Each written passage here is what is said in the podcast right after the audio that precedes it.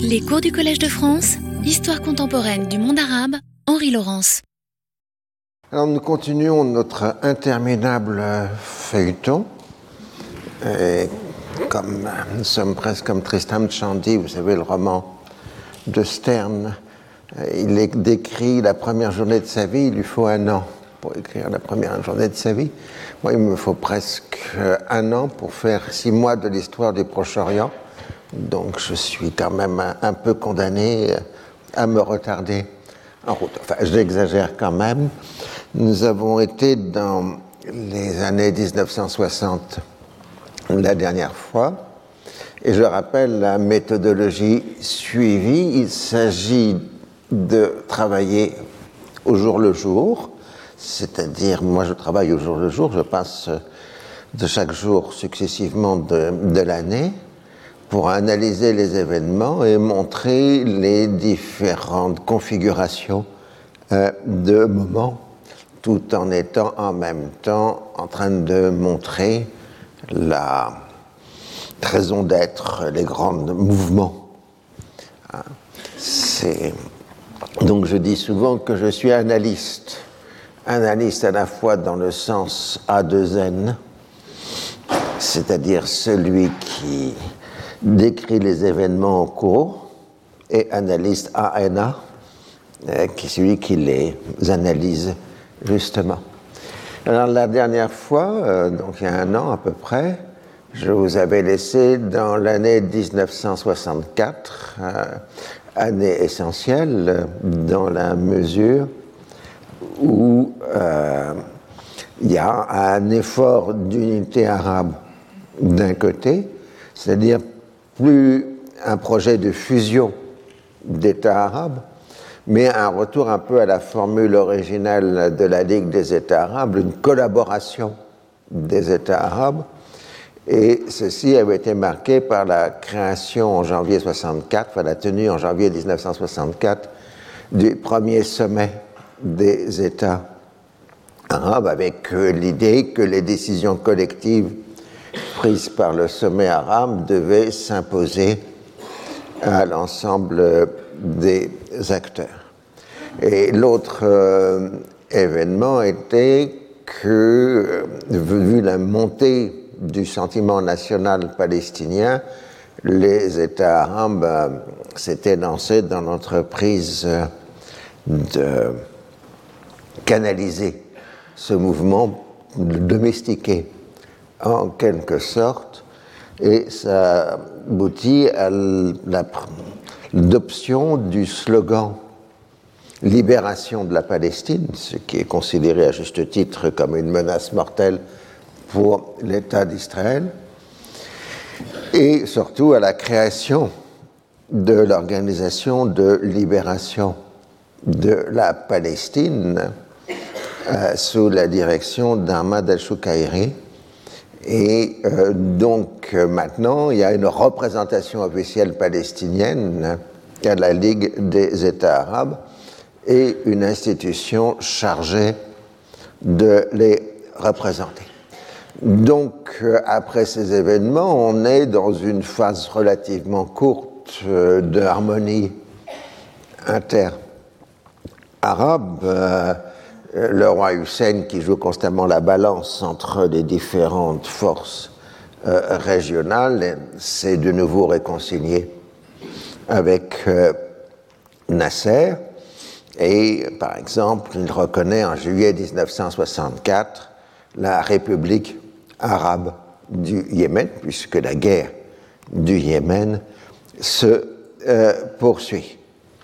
Euh, reste que l'Arabie saoudite est totalement intransigeante sur le dossier yéménite. Elle soutient et finance euh, les royalistes euh, au Yémen et elle finance aussi les mercenaires européens qui combattent du côté des royalistes yéménites. Alors, euh, quand Israël voient le rapprochement entre la Jordanie et la République arabe unie, donc l'Égypte, euh, euh, Israël s'inquiète inquiète et menace la Jordanie en disant qu'il sera interdit de faire stationner des troupes égyptiennes sur le sol jordanien. Alors, Jordanie, c'est toujours un miracle d'histoire, si on peut dire, puisque à peu près tous les six mois depuis que je suis dans le métier, on explique que la Jordanie va disparaître. Donc elle se maintient toujours en ayant euh, un record probablement qui est le plus d'aide étrangère par tête d'habitant, euh, ce dont les Jordaniens sont parfois assez fiers. Euh, donc c'est un pays pauvre avec une importante population palestinienne, plus de la moitié de la population, surtout à cette époque-là, puisque la Cisjordanie fait partie euh, de la Jordanie. Et euh, le problème du roi Hussein, c'est son armée. Il a besoin d'avoir des armes, mais il n'a pas les moyens de les acheter. Donc il fait un chantage habituel. Euh, il dit aux Américains que si les Américains ne lui donnent pas des armes, il va se tourner vers les Soviétiques. Et les Américains ne veulent pas de course aux armements dans l'immédiat et euh, donc répondent par des bonnes euh, paroles. Autre sujet, le 26 juillet, donc discours anniversaire de la crise de Suez, euh, Nasser fait savoir que l'Égypte n'a ni la volonté ni les moyens de se lancer dans un programme d'acquisition d'armes de destruction massive, en particulier nucléaires. La première raison pour laquelle l'Égypte ne veut pas se doter d'armes nucléaires, c'est qu'elle n'en a pas les moyens. Tout simplement. Elle a déjà un programme balistique fait avec des savants allemands, qui marche très mal d'ailleurs, le programme balistique. Et le nucléaire est en dehors de ses moyens euh, financiers. Mais le problème, c'est que depuis le début des années 60, nous sommes dans une vaste course aux armements entre l'Égypte et Israël.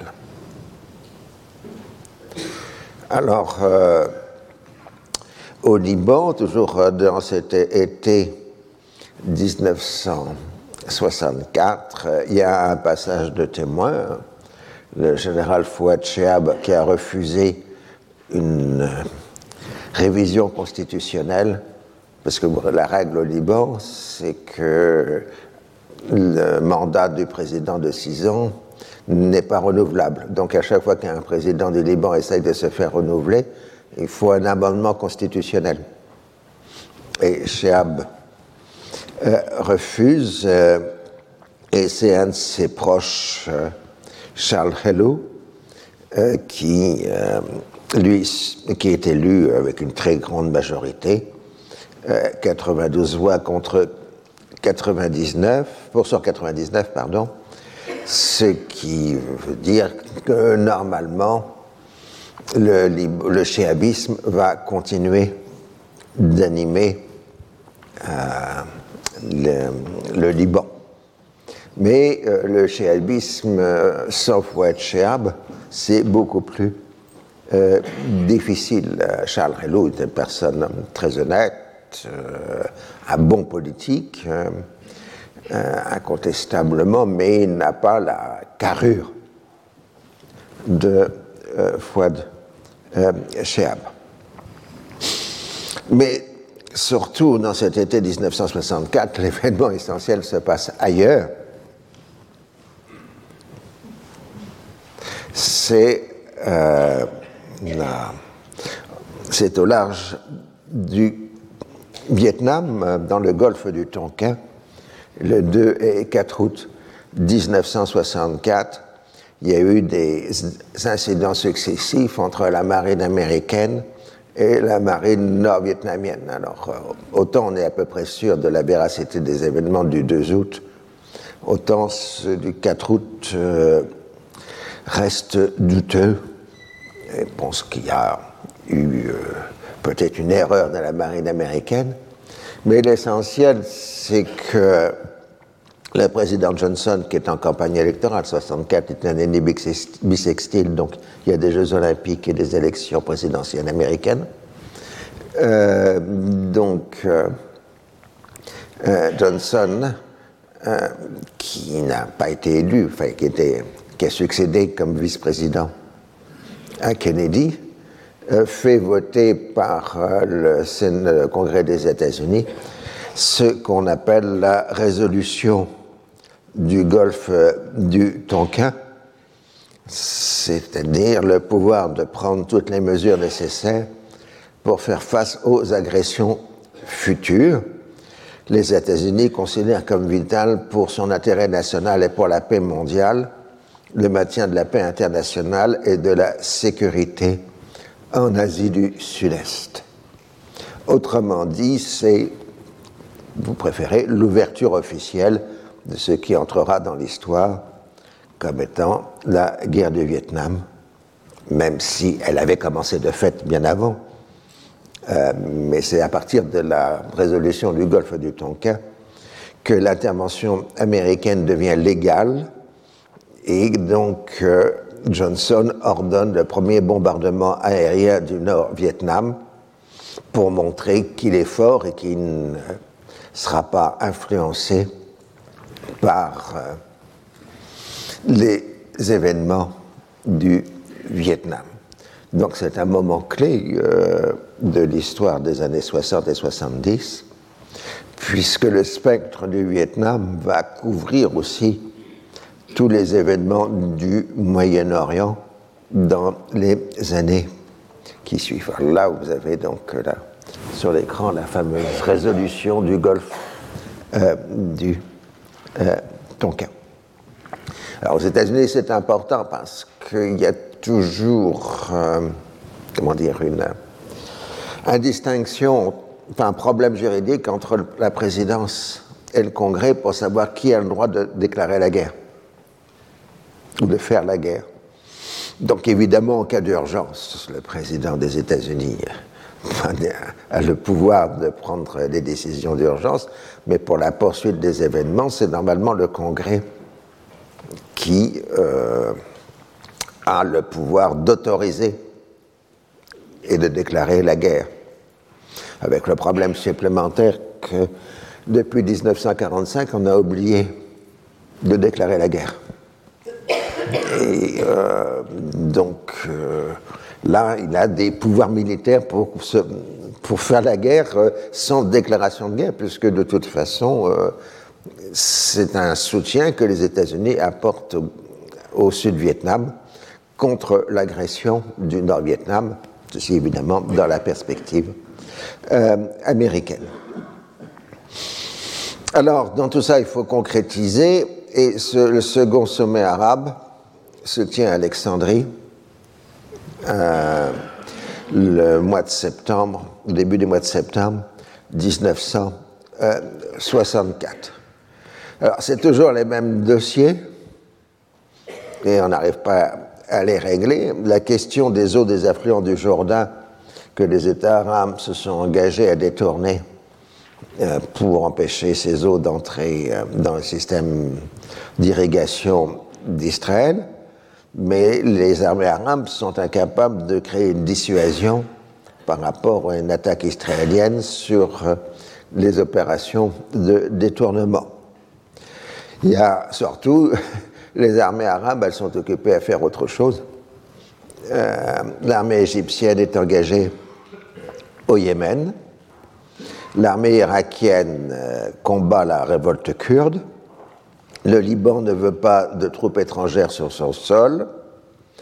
Et euh, la Jordanie et la Syrie demandent de l'argent pour pouvoir entretenir une armée importante. Alors, euh, les États maghrébins font des engagements de participer à l'effort militaire par rapport à Israël, c'est-à-dire dans le jargon de l'époque, pour participer à la libération de la Palestine. Mais on ne verra de contingent maghrébin qu'à partir de juin 1967 et jusqu'en 1973 dans les combats avec Israël. Donc on en reste dans le communiqué au catalogue de bonnes intentions sur les travaux à engager, mais surtout on reconnaît officiellement l'Organisation de libération de la Palestine et son doublé, qui est l'armée de libération de la Palestine. Donc, comme j'avais expliqué la dernière fois, ce OLP-ALP, c'est la reproduction du binôme algérien FLN-ALN, armée de libération euh, nationale. C'est donc le modèle algérien qui inspire. Et on demande aux États arabes, aux pétroliers, de financer l'OLP et l'ALP. L'ALP, de toute façon, même si en effet plusieurs milliers de Palestiniens vont être engagés dans des unités régulières de l'armée de libération de la Palestine, elle est étroitement soumise au contrôle des États arabes. C'est-à-dire donc il y a des contingents de l'ALP en Syrie, euh, en Égypte, etc., mais euh, elles sont totalement sous les ordres des États arabes euh, correspondants. Ils portent d'ailleurs les uniformes de ces États arabes. La NP, la bande de Gaza, porte un uniforme de type égyptien. Alors, la question n'intéresse pas trop les Israéliens dans la mesure où ils considèrent qu'ils ont encore une marge de sécurité euh, militaire. C'est en tout cas ce que pense Yitzhak Rabin, euh, le chef d'état-major de l'armée israélienne. Euh, et dans un second moment, les Israéliens insistent sur la radicalisation des positions arabes qui éloignent toute possibilité de solution politique. Donc la conséquence, c'est de renforcer la course aux armements, c'est-à-dire euh, de renforcer le lobbying aux États-Unis pour obtenir des financements, euh, soit de la communauté juive américaine, soit de l'État américain. En octobre 64, c'est la deuxième conférence des pays non alignés qui se tient au Caire à suite d'une invitation lancée par Nasser et Tito. Alors c'est un grand succès parce que 47 pays sont présents au sommet des non-alignés, ça veut dire deux fois plus que la fois précédente, à Belgrade en 61. Mais euh, les critères sont très larges pour y participer. Il suffit de ne pas appartenir à une alliance militaire multilatérale et de lutter contre le colonialisme et le racisme. Autrement dit, euh, par exemple, la Libye, qui n'a participe pas à une alliance multilatérale mais qui a des bases anglaises et américaines sur son sol, peut être considérée comme un pays non aligné. Le seul non aligné officiellement présent euh, au Caire et d'origine latino-américaine, c'est Cuba. En revanche, une dizaine de pays d'Amérique latine envoie des observateurs. La Chine n'a pas été invitée en raison de la tension entre l'Inde et la Chine, puisque il y a peu de temps, la Chine a attaqué militairement euh, l'Inde. Et on s'en tient au catalogue des bonnes intentions, euh, qui est la paix internationale, désarmement, développement économique, etc. Et on appelle aussi à une interdiction des armes nucléaires, juste au moment où la Chine fait ses premiers son premier essai euh, nucléaire. Alors d'un côté, les Égyptiens sont contents parce que ça permet d'assister sur les risques de, de, l'armement euh, nucléaire, puisqu'ils soupçonnent à juste titre Israël de chercher à se doter d'armes nucléaires. Et euh, en même temps, l'expérimentation chinoise est vue comme une émancipation des pays du tiers-monde par rapport au monopole des pays industrialisés dans le domaine de la technologie. Alors, autre résolution, comme d'habitude, ça fait partie du catalogue habituel qui est, on appelle aux États-Unis lever les sanctions contre Cuba et de rendre la base de Guantanamo au régime cubain, la tenue d'une nouvelle conférence de Genève sur l'Indochine pour faire fin au combat. Et de façon générale, le discours des non-alignés est dans l'axe de la coexistence pacifique. Or, c'est ce que refuse justement la Chine. On est dans la période de radicalisation de la politique chinoise qui euh, accuse l'Union soviétique de faire des compromis avec l'impérialisme en acceptant le principe de la coexistence euh, pacifique, qui est pour euh, la Chine une aberration. Vous savez, le président Mao avait même déclaré une fois qu'on pouvait faire une guerre nucléaire et resterait à la fin suffisamment de Chinois pour euh, gagner la guerre une fois que tous les autres auraient été exterminés. Hein, euh, d'où les fameuses expressions euh, un impérialisme est un tigre de papier et ainsi de suite. On adorait ça à l'époque dans les menus étudiants français. Alors on voit toujours le point mémoriel. Hein, et dans le conflit israélo-arabe, puisqu'à l'époque on ne parle pas d'israélo-palestinien, euh, dans le conflit israélo-arabe, euh, le point mémorial du côté israélien, c'est la Shoah. Et c'est une référence permanente.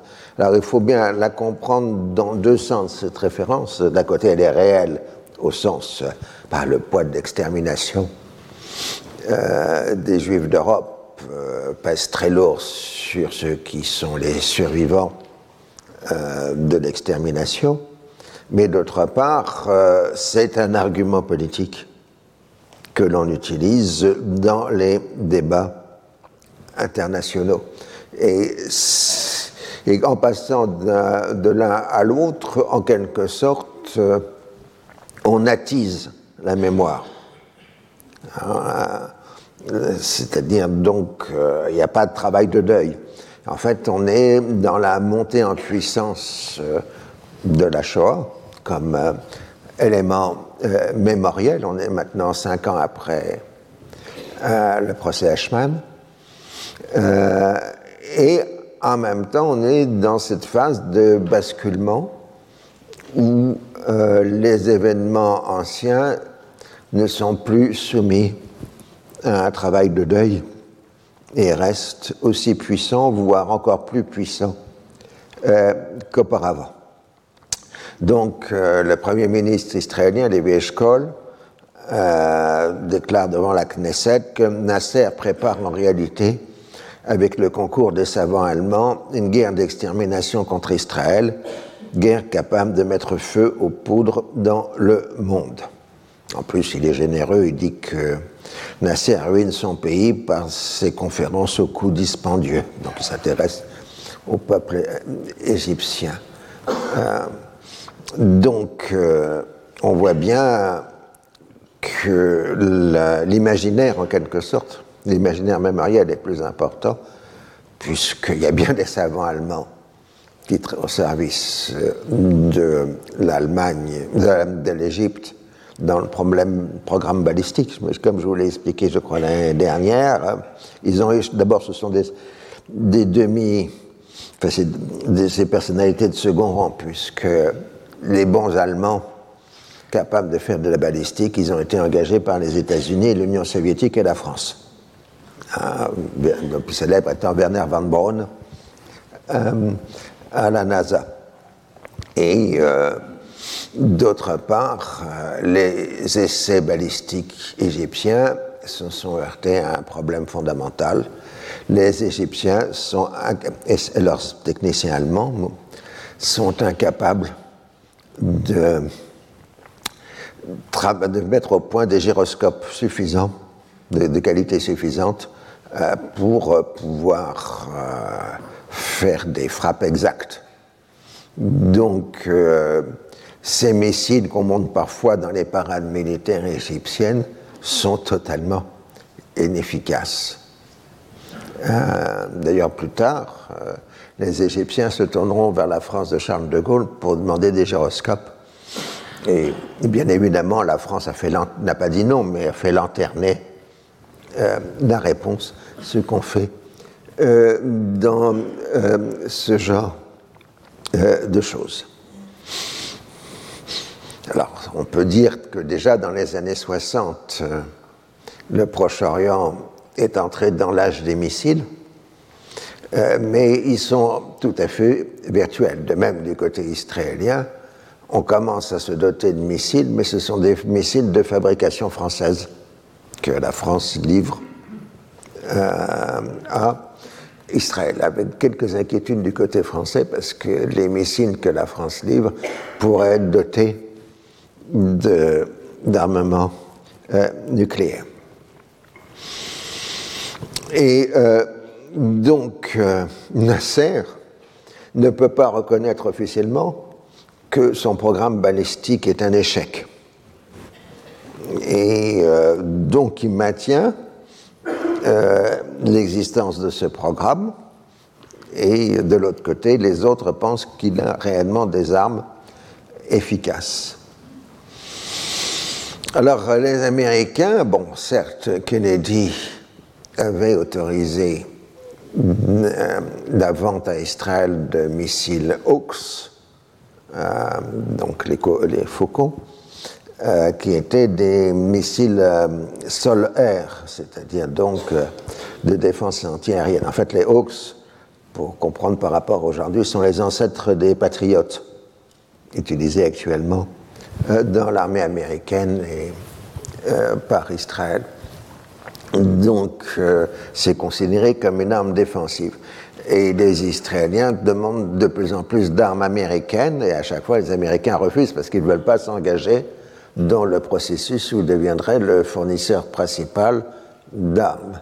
Alors, actuellement, donc en 64, c'est toujours la France qui est le premier fournisseur d'armes à Israël. Et sous pression américaine, euh, les Britanniques et les Allemands livrent aussi des blindés, enfin, vendent, hein, parce que c'est pas gratis, des blindés euh, à Israël. Et là aussi, on a le point mémoriel euh, qui est le souvenir de la Seconde Guerre mondiale. Après tout, on n'est qu'à 20 ans de la fin du second conflit euh, mondial. Et donc la presse soviétique parle de nazis allemands couverts de sang qui livrent des armes à Israël. Et les sionistes américains s'en prennent à la politique anti-juive et anti-israélienne de l'Union soviétique. Là, vous avez donc une caricature soviétique où on voit donc euh, les, généraux allemands nazis euh, aux, mains, aux manches couvertes de sang, euh, livrant des armes à des soldats israéliens. Et la légende dit, je vous recommande ça, c'est une arme excellente, on l'a bien utilisée à Auschwitz et au ghetto de Varsovie. Donc c'est traité les Israéliens de nazis et évidemment, euh, du côté israélien, on hurle euh, à l'antisémitisme de la politique euh, soviétique. Alors, autre dossier, c'est l'affaire yéménite. et on reste toujours dans le même blocage. L'Arabie saoudite demande le départ des troupes égyptiennes du Yémen et la République arabe unie la fin de l'aide saoudienne aux royalistes. Et euh, ils n'arrivent pas à se mettre d'accord, donc chacun est dans une impasse. Alors on tente une solution médiane de faire un congrès national yéménite qui permettrait de trouver une solution politique à cette guerre, qui est très sanglante. Hein. La guerre du Yémen euh, est très sanglante. Euh, beaucoup de pertes humaines. Et euh, ça ne donne rien. À l'été 64, l'armée égyptienne a connu un certain nombre de succès militaire, mais au prix de pertes considérables. Et à l'automne, les royalistes ont repris euh, l'avantage. Mais tout cet automne 64, le grand événement après donc, euh, la guerre du Vietnam, c'est la chute de Khrouchtchev. C'est très bien le New York Times parce qu'ils mettent en ligne l'intégralité en facsimilé du journal depuis la création. Donc pour un historien, c'est une euh, richesse euh, euh, formidable. Vous tapez une date et vous avez tout le journal à votre disposition. Donc là, vous avez évidemment les titres du New York Times annonçant la chute de Khrouchtchev, la nomination, désignation de Brezhnev comme euh, personnalité principale, et euh, donc euh, le Premier ministre étant Mikoyan, et puis on. Kosygin, pardon. Et on parle d'une troïka, enfin d'une direction collective de l'Union soviétique à place des errements du, individualiste du camarade euh, Khrouchtchev. C'est qu'en effet, Khrouchtchev s'était mis à dos ce qu'on peut appeler la nomenclatura euh, soviétique en se comportant de façon de plus en plus erratique, euh, prenant des décisions tout seul sans consulter les collègues et euh, nous avons face à nous, enfin à ce moment-là, toute la direction soviétique, il faut se rappeler, ce sont des survivants de l'ère stalinienne. Alors, euh, ils ont tenu quelques principes. Le premier, c'est de tuer les collègues. Le dernier à être assassiné, c'était Beria, après la mort euh, de Staline. Donc, Khrouchtchev, on le met à la retraite, c'est tout. Euh, on ne va pas euh, plus loin. Sous résidence surveillée, parce que Khrouchtchev, à la retraite, a eu la mauvaise idée de parler à des journalistes américains et de dicter des mémoires qui sont ensuite publiées en Occident, ce qui a agacé évidemment euh, la direction soviétique.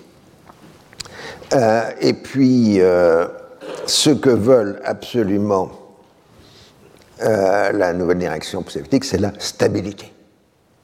Ah, c'est des gens qui ont connu, euh, je rappelle, Staline, les grandes purges, euh, la grande guerre patriotique, etc. ils ne veulent pas retrouver ces cauchemars. Alors, ce qui symbolise même, c'est la désignation de Brezhnev comme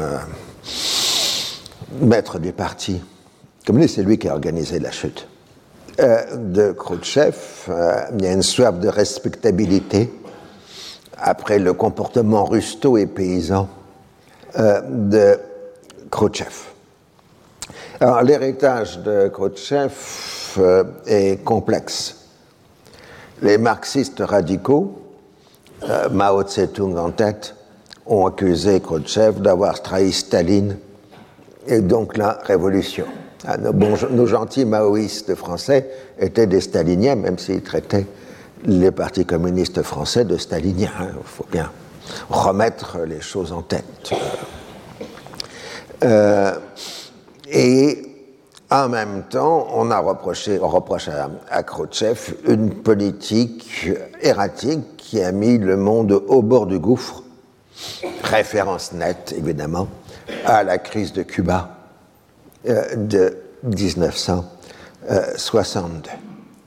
Alors, quel est l'héritage euh, de Khrouchtchev, en dehors de son comportement erratique et de la déstalinisation, ce qui est quand même fondamental, la déstalinisation, ce qu'on appelait à l'époque le, dégel, euh, c'est d'avoir fait de l'Union soviétique le soutien des luttes de libération du tiers-monde. Et en cela, il a donné au mouvement communiste international la survie d'une génération. hein, puisqu'après tout, il y a eu deux époques dans le mouvement communiste. Il y a deux phases dans la politique soviétique depuis la mort de, de Lénine et même avant. Vous avez soit l'antifascisme, soit l'anti-impérialisme.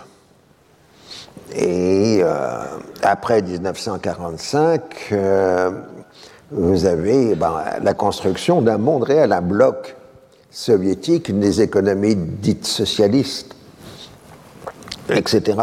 Donc vous avez un épuisement de l'élan révolutionnaire, même si encore à cette époque, dans les années 60, les cadres du Parti communiste croient au communisme. Ce ne sera plus le cas dans les années 80.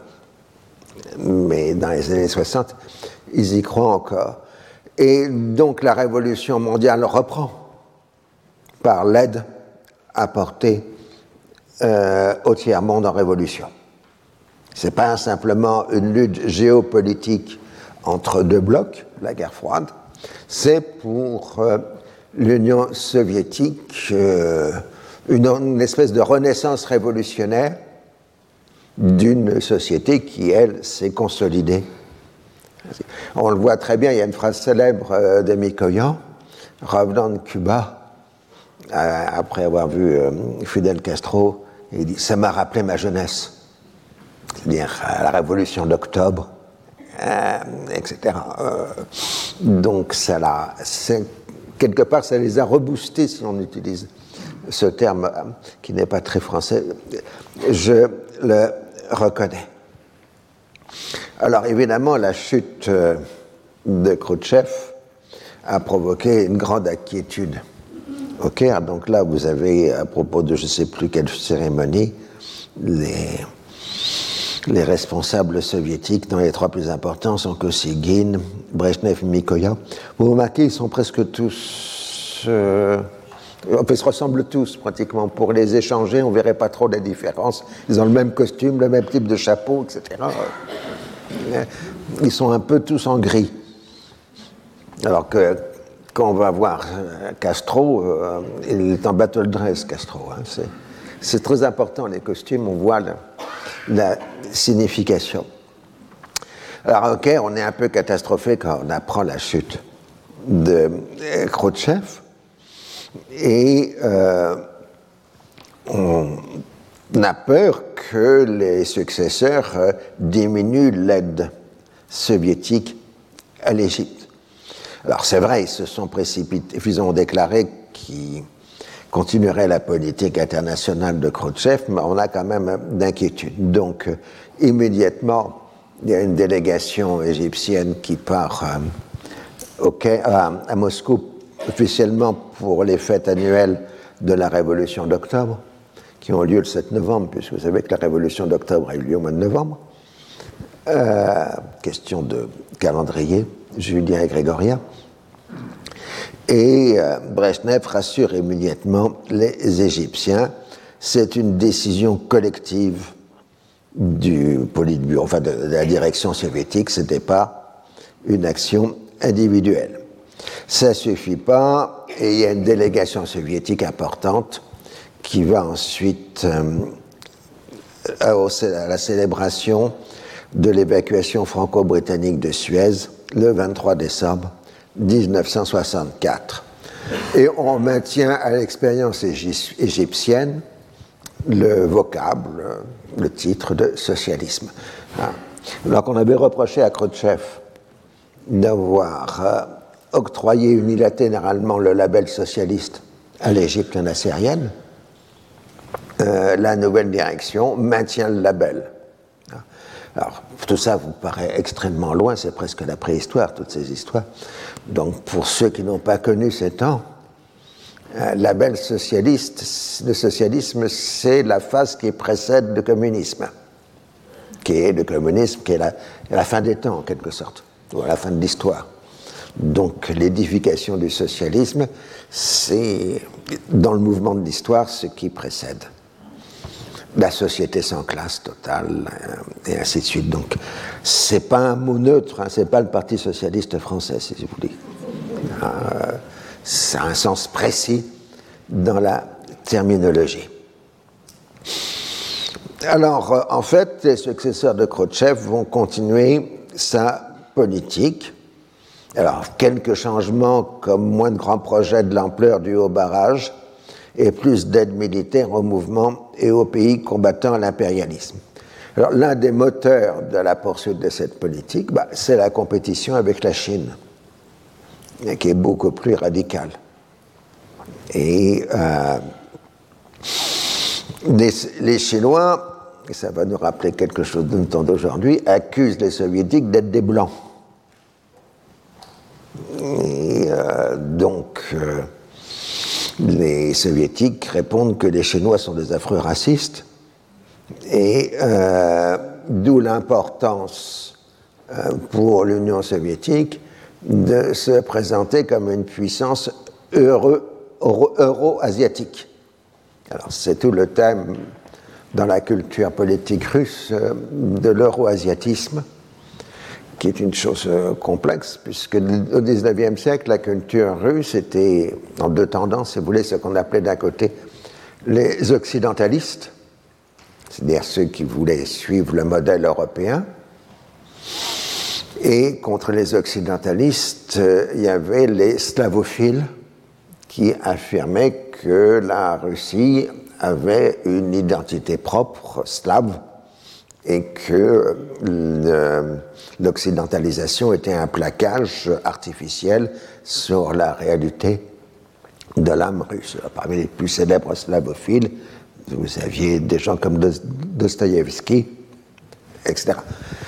Euh, dans l'immigration blanche, après la révolution russe en Europe, en particulier en Allemagne, il y a tout un mouvement chez les exilés qui a été défini comme le mouvement euro-asiatique, qui a défini l'identité russe comme n'étant pas européenne, mais pas non plus slave en tant que telle, mais de constituer une unité entre l'Europe et l'Asie. Donc euh, la Russie est à la fois européenne et asiatique. Et ces idées euro-asiatique était évidemment une critique du régime communiste, puisque le régime communiste, par définition, apparaissait euh, comme étant euh, une forme outrée d'occidentalisme. Et là, on voit euh, que justement, face à la Chine, les dirigeants soviétiques adoptent de nouveau, pour la première fois peut-être, un discours euro-asiatique. J'insiste là-dessus, puisque comme vous savez, dans la Russie de Poutine depuis quelques années, euh, l'euro-asiatisme est redevenu un discours essentiel de euh, la politique. Donc on a l'impression, en voyant ces textes du milieu des années 60, d'être 60 euh, ans après. Hein, et donc en affirmant que non seulement l'Union soviétique est euro-asiatique, mais qu'elle a une composante musulmane, ce qui est le discours des années 60. Euh,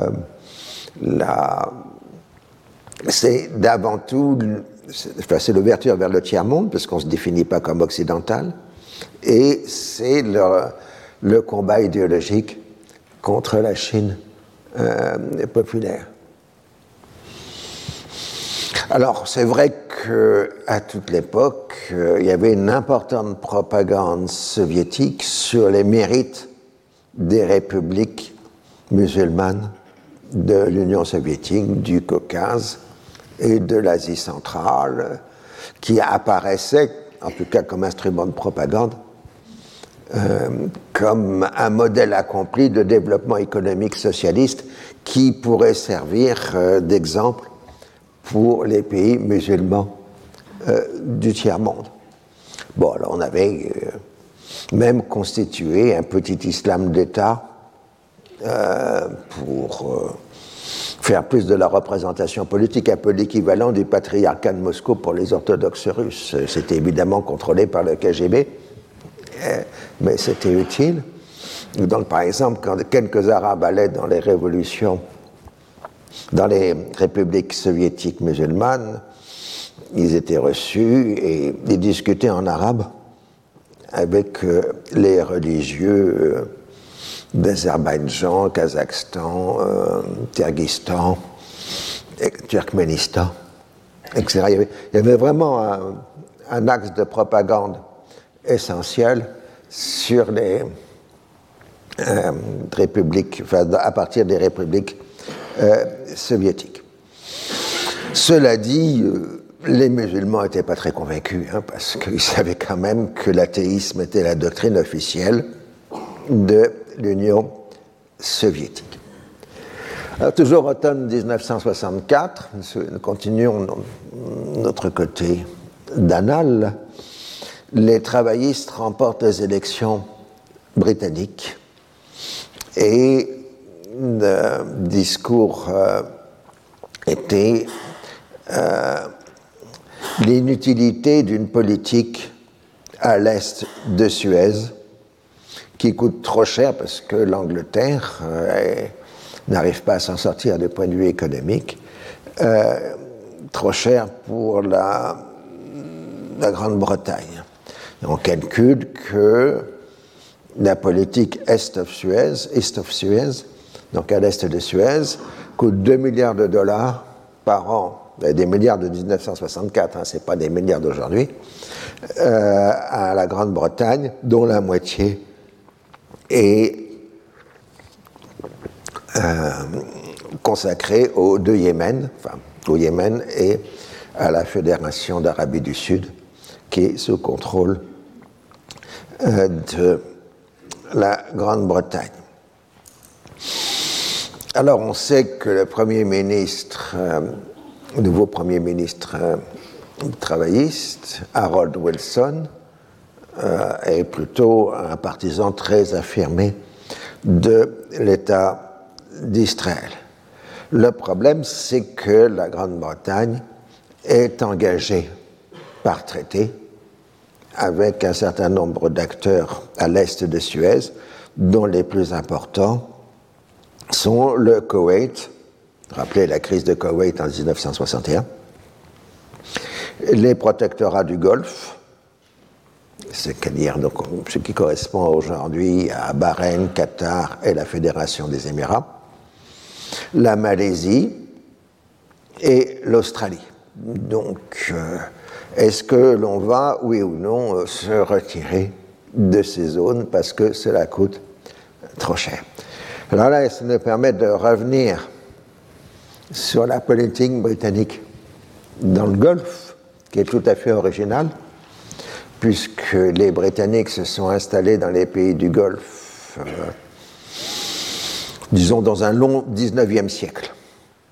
C'était officiellement pour euh, protéger le commerce de l'Inde dans le Golfe des attaques des pirates. Donc, on avait appelé euh, la région des pirates en question euh, euh, séjournaient, s'était installée la côte des pirates. Et puis les Britanniques sont arrivés et ont imposé militairement la fin de ce qu'ils appelaient la piraterie. Et donc, on a changé de nom et c'est devenu la côte de la trêve, puisqu'on a signé des actes de trêve avec les Émirats locaux. Vous avez compris qu'il s'agit de l'actuelle fédération des Émirats, euh, qui à l'époque donc appelait la Côte de la Trêve euh, dans les appellations internationales. Alors on dit, pour simplifier les choses, que les Anglais ont fait des traités de protectorat. En fait, c'est pas ça que les Anglais ont fait. Ils ont fait des choses en anglaise, tout à fait intelligentes. Ils ont passé des traités personnels avec les émirs. En gros, en disant, on vous laisse la gestion de vos affaires intérieures, ça ne me concerne pas. Euh, et en échange, euh, vous ne faites rien contre la politique étrangère de la Grande-Bretagne et euh, vous ne faites pas de traité de commerce, du commerce avec des puissances non britanniques, sauf si nous donnons notre accord. Hein? Donc en général, vous avez quelques petites garnisons britanniques dans le Golfe, généralement des bases aériennes, en particulier à Bahreïn, et le reste du temps, on laisse les gens du Golfe s'occuper de leurs propres affaires. Problème, c'est que les gens du Golfe sont en train de s'enrichir avec euh, la découverte de ressources pétrolières, puisque la première exploitation de pétrole dans le Golfe, euh, je ne parle pas de l'Arabie saoudite, mais du Golfe, ont commencé dans les années 30. Et ça, la Britannique, ils sont très contents puisqu'ils ont imposé que les compagnies qui font l'exploitation des pétroles dans le Golfe soient des compagnies britanniques. Donc quand les Américains voulaient euh, travailler dans le Golfe, ils étaient obligés de créer des succursales au Canada. Et c'était la succursale canadienne qui travaillait dans le Golfe, puisque le Canada faisait partie de l'Empire britannique. C'est le jeu euh, juridique. Et euh, donc, quand les, ces émirs s'enrichissent, ils ont tendance à conserver pour eux les revenus du pétrole. Et euh, ça énerve un peu les Britanniques qui leur disent gentiment quand même qu'il faudrait qu'ils créent des écoles, des hôpitaux, des autoroutes, des, des aéroports, etc. Mais ils sont en général pas très convaincus, les émirs, parce qu'ils pensent que c'est leur argent. Ils n'ont aucune raison particulière de dépenser leur argent au profit de leur sujet, quand même, il faut être sérieux. Donc vous avez régulièrement de fortes tensions entre celui qu'on appelle l'agent britannique, donc représentant de l'Empire britannique dans le Golfe, euh, et les émirs en question. Et quand vraiment les émirs euh, deviennent insupportables, bah, on fait un coup d'État et on le remplace par un cousin euh, qui, lui, euh, sera prêt à être plus docile aux intérêts britanniques et à faire des écoles et des hôpitaux, etc. Parce que les Anglais ont très peur euh, de la propagande nassérienne. Et donc ils veulent que ces sociétés se modernisent plutôt que de suivre le mouvement nationaliste arabe de Nasser. Alors, Wilson fait une première chose aussi, c'est de retirer, les mercenaires euh, du Yémen, enfin plus exactement, les mercenaires changent d'employeur, puisque c'est les Britanniques qui cessent de les payer et euh, ils deviennent euh, payés par l'Arabie saoudite. ils n'ont jamais été très importants numériquement, ces mercenaires. Au, maximum, à certains moments, ils devaient être pas plus de 200. C'était plus des conseillers militaires euh, qu'autre chose. Il y avait en particulier le célèbre Bob Denard. Euh, Et la France avait, disons généreusement, fermé les yeux sur l'emploi de mercenaires français euh, au Yémen. C'est-à-dire qu'on les avait autorisés. Quoi. Je, crois que vous avez raconté la blague mais qui est probablement vrai, que disaient les Britanniques, ces mercenaires faisaient la moitié de l'année au Yémen et l'autre moitié au Congo.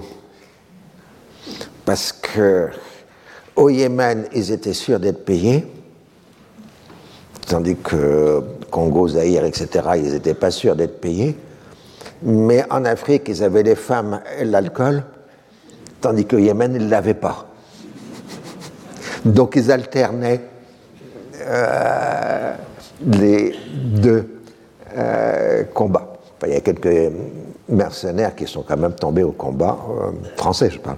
Il y avait aussi d'autres que les Français. Vous savez, il y avait eu à ce moment-là, dans la culture populaire occidentale, au cinéma, etc., une véritable apologie des mercenaires.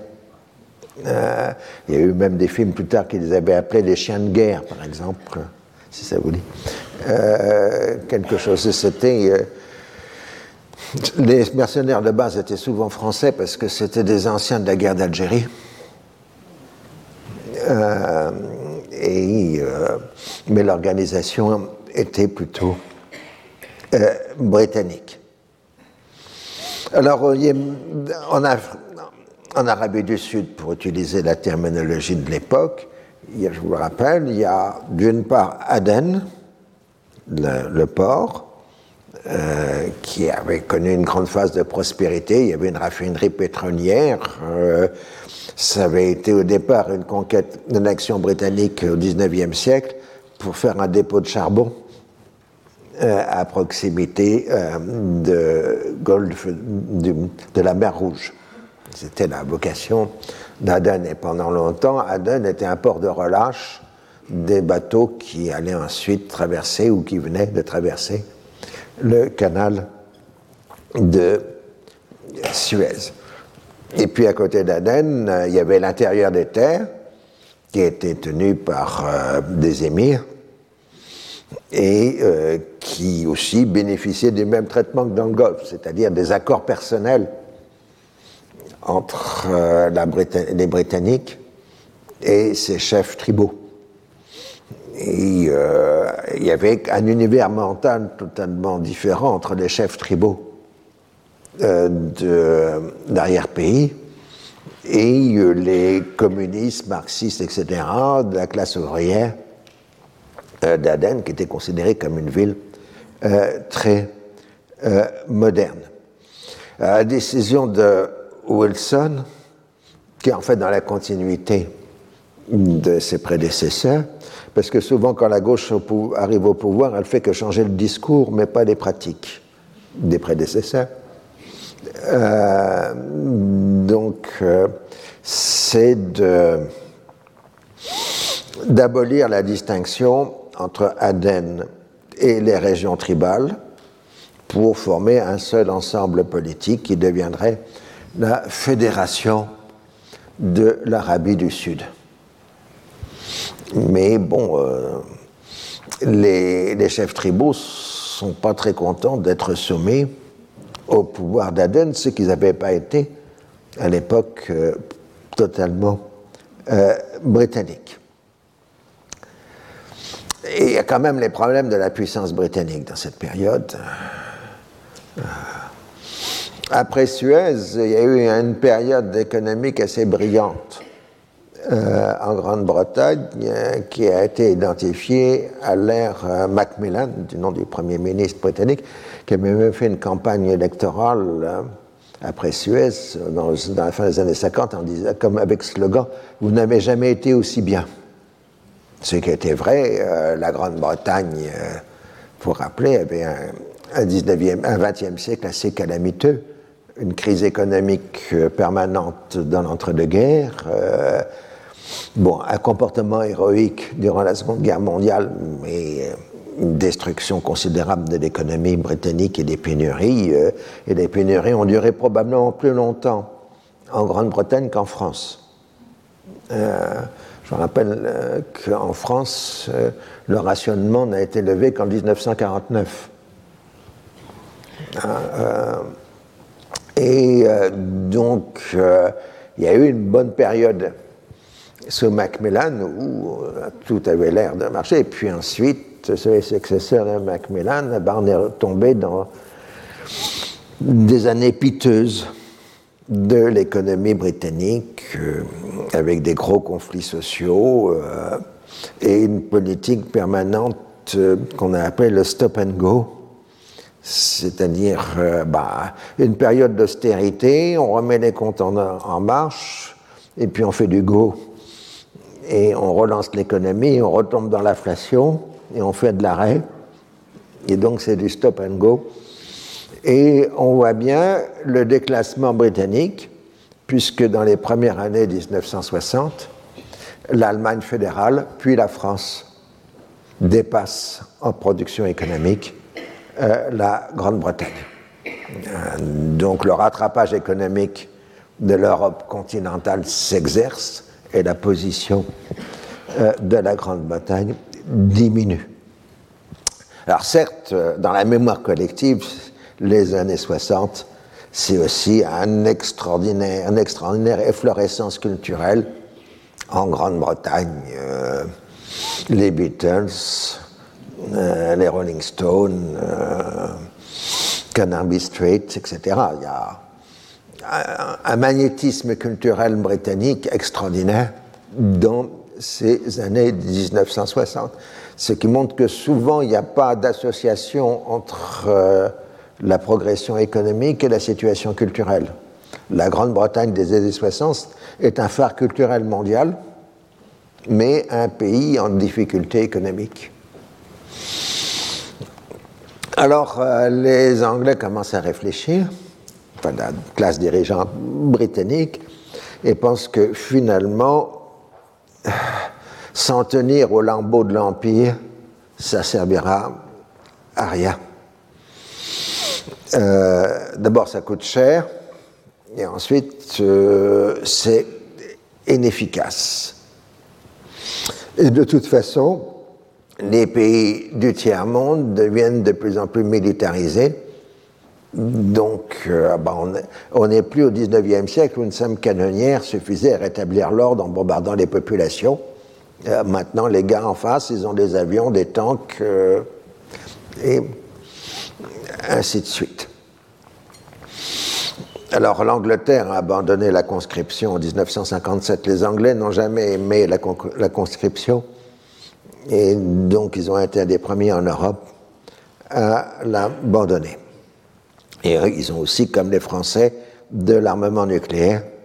Donc, ça coûte cher à entretenir. Donc voilà, ce que pensent les Britanniques, c'est qu'il faut revenir à une politique d'influence non militaire, ou plus exactement, euh, dans un certain sens, mercenarisée l'armée britannique. C'est-à-dire, au lieu de faire stationner des troupes britanniques dans les pays que les Britanniques vont officiellement quitter, les derniers, l'embaut de l'Empire, c'est de persuader les chefs locaux que pour se maintenir au pouvoir, ils ont besoin de soldats britanniques avec le rang de mercenaires. Et euh, c'est ce qui se passera en particulier dans les pays du Golfe. À fur mesure que les pays du Golfe vont s'enrichir, ils vont utiliser des soldats britanniques officiellement privés, mais évidemment avec tous les encouragements du gouvernement euh, britannique. Alors aux États-Unis, bah, novembre 64, c'est la victoire délire, enfin formidable de Lyndon Ben Johnson euh, aux élections de novembre 1964 mais euh, en politique internationale, Johnson veut le maintien de, de ce qui reste de l'Empire britannique, euh, parce que c'est des économies, pour la grande. Enfin, c'est des économies. Là où il y a des soldats britanniques, on n'a pas besoin de mettre des soldats américains. C'est tout à fait simple. Et euh, donc, Johnson fait dire bah, écoutez, ce serait bien que vous mainteniez vos troupes à l'est de Suez, mais on paierait. Mais par contre, si vous retirez vos troupes, on cesse de vous soutenir votre, votre économie. Ah, donc c'est le message que les Américains envoient. Puisque vous comprenez bien qu'à est de Suez, c'est d'abord la sécurité des voies d'accès du pétrole. Alors, euh, nous continuons un peu notre parcours de la fin de l'année 1964, où décidément il se passe euh, des choses. Euh, le 2 novembre 1964, Faisal d'Arabie saoudite prend la décision de déchoir son frère Saoud du trône. Ça fait déjà un certain temps que Saoud n'a plus de pouvoir mais comme il ne comprend pas qu'on lui demande d'abdiquer, on est obligé d'utiliser la manière forte. Et donc, euh, en s'appuyant sur les religieux et les princes de la famille, euh, Faisal euh, annonce la déchéance de Saoud et devient roi. Alors c'est évidemment un, moment essentiel parce que d'un côté, Faisal a une envergure politique euh, considérable, totalement différente de Saoud. Mais de l'autre, c'est un moment essentiel pour l'histoire de l'Arabie saoudite parce que Saoud avait essayé de créer une succession en faveur de ses propres fils. Et donc, quand il est déchu, c'est la victoire des princes. Donc, de la famille contre le monarque. Et on voit très bien la nouvelle organisation du pouvoir, puisqu'on aura les frères, donc Khalid, frère et demi-frère, hein, Khalid comme prince héritier, Fad comme vice-premier ministre, Sultan comme ministre de la Défense et Abdallah comme commandant de la garde nationale. Autrement dit, les princes prennent le contrôle de l'État saoudien et donc pour des décennies, la succession sur la voie du seigneurat sera obligatoire. La loi du seigneurats, c'est la loi qui fait que le successeur est le plus ancien des fils euh, de Abdelaziz ibn Saoud.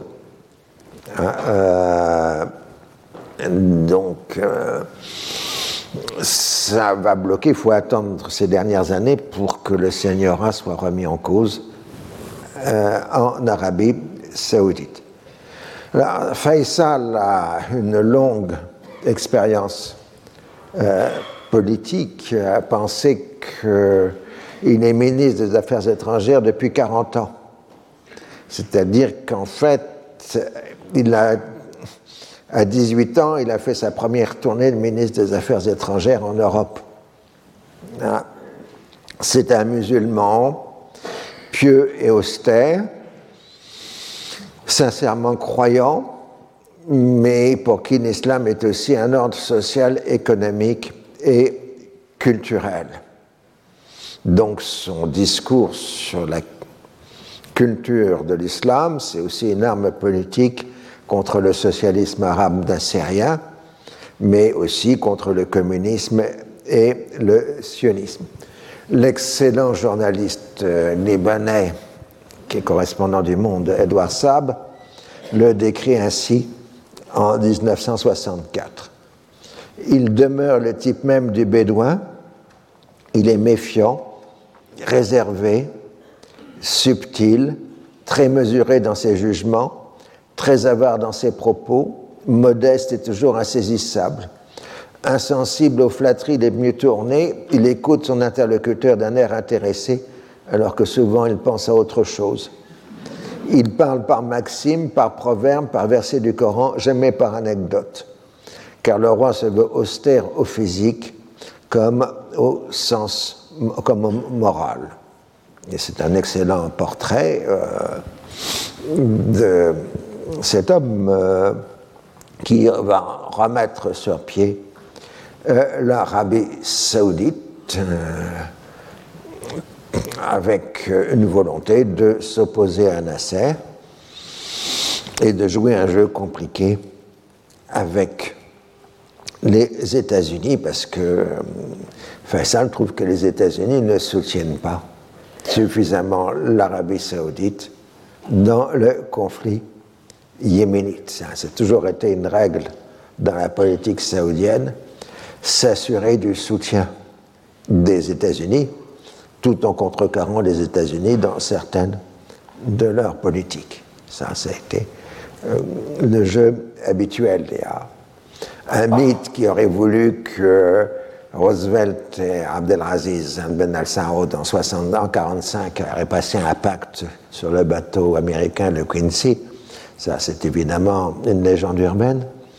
Euh, mais euh, les Saoudiens ont toujours demandé des garanties de sécurité aux États-Unis. C'est aussi un des dossiers d'aujourd'hui, euh, puisque l'Arabie saoudite d'aujourd'hui demande un traité avec les États-Unis pour la protection euh, du royaume. Alors, euh, en Syrie, le régime bassiste poursuit sa trajectoire de radicalisation qui se comprend à la fois par les luttes internes de factions et l'isolement politique du pays. En 1964, en octobre 1964, le général Hafiz reprend la présidence du Conseil euh, au détriment de Salah c'est à donc euh, mettre un peu de côté les bassistes historiques par rapport à, l'aile militaire du parti. Et on accuse le régime de Bagdad de, différents crimes contre la nation arabe. Le maréchal Arif tolère trop les Kurdes et les Kurdes constituent un nouvel Israël menaçant le monde arabe. Ça, c'est le discours syrien. Mais euh, la principale question, c'est la DMZ. Euh, une fois pour toutes, j'utiliserai dans ce cours le terme DMZ, DMZ pour zone démilitarisée. C'est le jargon international.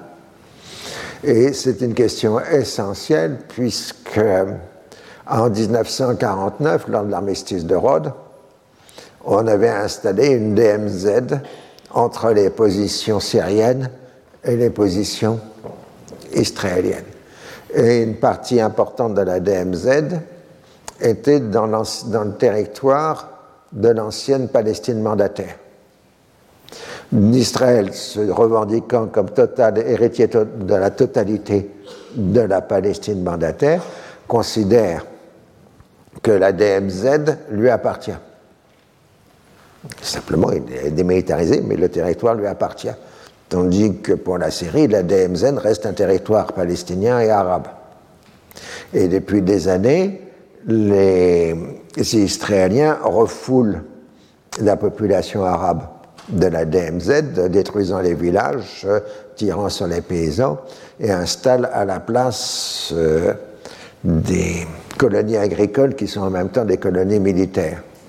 Hein, et donc, euh, depuis les années 50, régulièrement, il y a des violences autour de la DMZ, soit dans le cadre de la progression israélienne à l'intérieur de la DMZ, soit au contraire euh, des provocations syriennes contre les positions israéliennes dans la DMZ. Ceci s'accompagne du dossier du lac de Tibériade, qui dans la Palestine mandataire, faisait intégralement partie euh, de la Palestine mandataire, puisqu'il y avait la frontière passait à 10 mètres du rivage du lac. Or, les Syriens n'ont jamais accepté cette vision des choses, puisque le lac de Tibériade faisait partie de la province ottomane de Syrie avant 1918. Et euh, donc c'est une revendication ancienne de la Syrie sur le lac de Tibériade. Or, depuis 1948, l'armée syrienne est sur la rive est euh, du lac de Tibériade. Comme disait plus tard, on dira plus tard à al-Assad, on allait se baigner dans le lac. Et euh, donc là aussi, il y a des violences sur le lac puisque les Israéliens considèrent que les Syriens n'ont aucun droit sur le lac, et qu'au contraire, les Syriens disent que le lac leur appartient, ou en tout cas qu'ils ont des droits sur ce lac. Alors, un problème supplémentaire, c'est à force de se tirer dessus, on ne sait plus où sont les lignes. Hein, euh, parce qu'elles bougent tout le temps. Et alors, de temps à autre, euh, on a des réunions des, observateurs de l'ONU, mais ça ne marche pas parce que euh, il y a une commission d'armistice qui est tripartite. Il y a une représentation israélienne, une représentation syrienne et une représentation des observateurs de l'ONU. Donc en fait, c'est l'observateur de l'ONU qui décide puisqu'on vote euh, à la majorité. Hein, donc, s'il accepte la thèse syrienne, c'est les Syriens qui gagnent. S'il accepte la thèse israélienne, c'est les Israéliens qui gagnent. Donc, en fait, la décision appartient aux observateurs euh, de l'ONU. Et en général, les observateurs de l'ONU sont plutôt du côté syrien. Du coup, Israël refuse que la commission d'armistice se réunisse. Euh, parce qu'elle considère que devant la commission d'armistice, elle serait, il serait mis en minorité. Alors pour l'Irak, on termine notre tour du, Proche-Orient. On a le général Arif qui, comme tout bon général qui a fait un coup d'État dans les pays arabes, devient maréchal. Ça s'impose. Hein, donc il est maréchal. Ça permet de distinguer de son frère qui est général. Alors il est proche de la République arabe unie. Il fait des mesures socialisantes mais il est aussi sur un axe plus religieux, euh, plus favorable au sunnisme, euh, plus conservateur du point de vue des mœurs, et euh, donc la tension entre sunnites et chiites a repris. la grande question de l'Irak, c'est le pétrole. Le pétrole en février 64, l'Irak a créé sa compagnie nationale de pétrole, l'Iraq National Oil Company, INOC. Euh, je vous ai mis Faisal, je ne pas mis, voilà. Et euh, INOC euh, d'exploiter les concessions étrangères, et dans le but de reprendre des ressources nationales on admet des coopérations avec les compagnies étrangères, mais à condition que l'entreprise y ait une participation minimale de de 50%, c'est-à-dire qu'il ne s'agit plus d'accorder des concessions pétrolières, mais des partenariats entre les compagnies étrangères et la compagnie nationale irakienne. Alors il y a une tension donc avec euh, l'Iraq Petroleum Company, l'EPC, dont je vous rappelle l'originalité. Euh, L'Iraq Petroleum Company qui a été formé dans les années 20 sur la suite de la Turkish Petroleum euh, Company est un consortium composé de quatre gros partenaires qui ont chacun 23-75% de la compagnie donc, euh, le français, Compagnie française des pétroles, la CFP, que vous connaissez sous le nom de Total, qui est sa marque de distribution, euh, la Royal Dutch Shell, euh, l'ancienne Iranian Oil Company, Anglo-Iranian Oil Company, que vous connaissez sous le nom de British Petroleum, la BP, euh, et un consortium de compagnies américaines, donc un sous-consortium qui avait 375%. Et puis, pour des raisons un peu compliquées, il y avait un monsieur qui avait conservé 5% des parts. Donc, il est entré dans l'histoire comme étant monsieur 5%. C'était monsieur Gulbenkian. Gulbenkian, qui avait raflé des maximums de concessions pétrolières avant 1914. Et donc, euh, quand on a créé la, la Turkish, puis ensuite euh, l'IPC, il a fallu intégrer les concessions de Gulbenkian. Et avec intelligence, Gulbenkian s'est allié aux Français pour contrer les anglo-saxons au sein de l'IPC. Donc comme c'est un consortium, euh, le consortium exploite du pétrole, enfin produit du pétrole, et ensuite vend ce pétrole aux compagnies mères. Donc les PC vont du pétrole à, la compagnie française des pétroles. Mais ça reste euh, selon les quotas d'appartenance de la compagnie. Ce qui évidemment pose un problème pour euh, l'Irak, parce que c'est les PC qui fixent le prix de vente du pétrole à ses membres. Et donc, euh, le gouvernement irakien a tendance à trouver que euh, l'EPC a, fait des prix d'amis, en quelque sorte. Euh, c'est euh, bon. Alors, Nasser a fait l'entremise entre Arif, qui avait fait massacrer pas mal de communistes, et l'Union soviétique, qui trouve que finalement, bah, L'Irak fait quand même du socialisme, puisqu'il nationalise, donc on peut euh, envoyer. Alors, en précaution, l'Égypte envoie 5000 soldats en Irak, officiellement pour faire des manœuvres communes, mais en fait pour servir un peu de garde prétorienne au régime.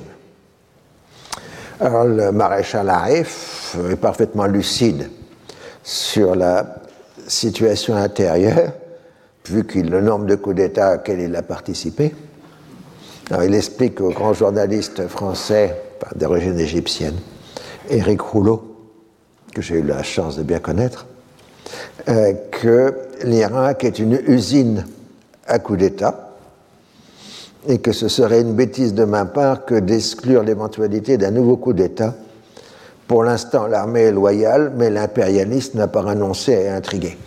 Euh, je vous rappelle que le coup d'État de 1963 avait été monté par la CIA et le parti basse pour faire tomber le régime de Kassim. Donc les participations étrangères au coup d'État, les responsables irakiens de ça, parce qu'ils n'y ont pas tous participé.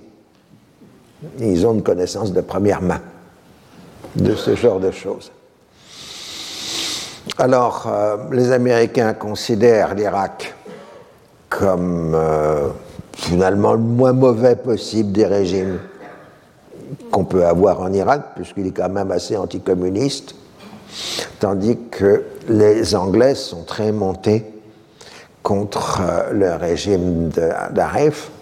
Et donc, il y a une entente entre les Britanniques, les Iraniens et les Israéliens pour apporter une aide militaire à la révolte kurde. Hein, donc, on fournit de l'argent, du matériel militaire et des conseillers militaires aux Kurdes via l'Iran. Hein, ça passe par la frontière iranienne. C'est en effet à partir du second trimestre 1964, semble-t-il, que les agents israéliens apparaissent au Kurdistan d'Irak, le but étant de fixer l'armée irakienne euh, dans le Kurdistan et non pas face à Israël. Alors, euh, on a un retour euh, dans la région, Francis back, comme on dirait aujourd'hui. Hein, la Ve République réapparaît dans la région. de Gaulle avait estimé que c'était aux Arabes de réparer la rupture des relations diplomatiques après la crise de Suez, puisque après la crise de Suez, il n'y avait plus que le Liban au Proche-Orient qui maintenait des relations diplomatiques avec la France. Et le second poste diplomatique français, c'était Jérusalem, puisque Jérusalem était territoire international du point de vue du droit. Donc. Le consulat de France n'avait pas besoin de se faire accréditer auprès de la Jordanie ou d'Israël. Et donc, après la fin de la guerre d'Algérie, De Gaulle ne s'est pas précipité pour reprendre des relations diplomatiques avec les pays arabes, il a, attendu que les autres viennent demander la reprise des relations diplomatiques, ce qui s'est fait successivement à partir de 1963. Alors, le premier à passer par Paris, c'est pour des soins médicaux, c'est le général Rafiz, le Syrien, qui est reçu par De Gaulle le 11 novembre 1964. Et à cette occasion, c'est donc son premier entretien entre De Gaulle et un responsable politique arabe d'Europe, puisqu'il est Premier ministre, Hafiz. Euh, de Gaulle va définir la politique française par rapport à Israël. Ce n'est pas la France qui a créé Israël, nous l'avons trouvé. Israël existe, les Israéliens y sont nombreux, venus de différents pays, c'est fait accompli. Naturellement, nous n'accepterions pas qu'Israël attaque les Arabes et que par la guerre il étende son territoire. Donc dès 1964, la position française est claire, refus d'une expansion territoriale Cela, nous n'accepterions pas. Je dirais cela au roi Hussein de Jordanie que je recevrai la semaine prochaine et qui, comme vous, me parlera de ce problème. Mais nous n'approuvions pas non plus les Arabes s'ils font la guerre pour détruire Israël et ils poussent les Arabes à s'orienter vers le développement économique et à trouver, faute de paix, un modus vivendi avec Israël. Et le Syrien lui répond sur l'honneur de la patrie, le droit au retour des réfugiés, et le général conclut Si j'étais arabe, je serais peut-être de votre avis, mais je ne suis pas arabe ni israélien d'ailleurs. Quant à Israël, la France ne l'aide pas et ne lui fait pas de cadeau. C'est un premier entretien entre De Gaulle et un responsable arabe, en tant que De Gaulle président de la République. Avec les Maghrébins, il a des rencontres évidemment, mais là il s'agit du Proche-Orient. Et on voit déjà que la doctrine est, est bien fixée. Alors, le premier chef d'État arabe à se rendre en visite officielle en France, c'est le roi Hussein de Jordanie, à partir de 17 novembre 1964. Et Hussein s'est aussi rendu à Berlin-Ouest, où il a rencontré le, de la, président de la République fédérale, ce qui revient à reconnaître l'appartenance de Berlin à la République fédérale, euh, ce qui était un grand dossier à l'époque, euh, dans les relations internationales. Alors le 17 novembre, De Gaulle dit au roi Hussein la variante suivante. Pour ce qui est d'Israël, ce n'est pas la France qui a installé les Israéliens dans leur État, mais ils s'y trouvent.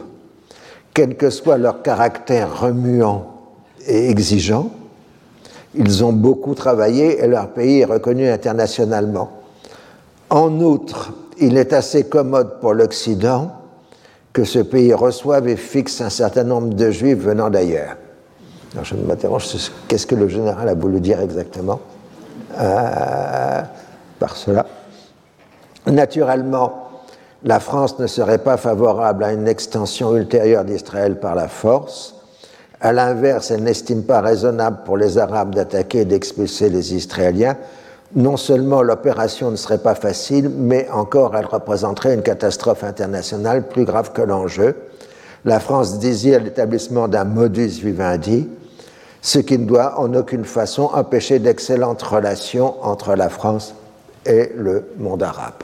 Donc là, c'est la reprise des relations politiques avec euh, la France. Donc euh, la France est de retour. En fait, elle n'était jamais partie. Mais s'entend bien, elle était politiquement absente, puisqu'il n'y avait pas de relations diplomatiques.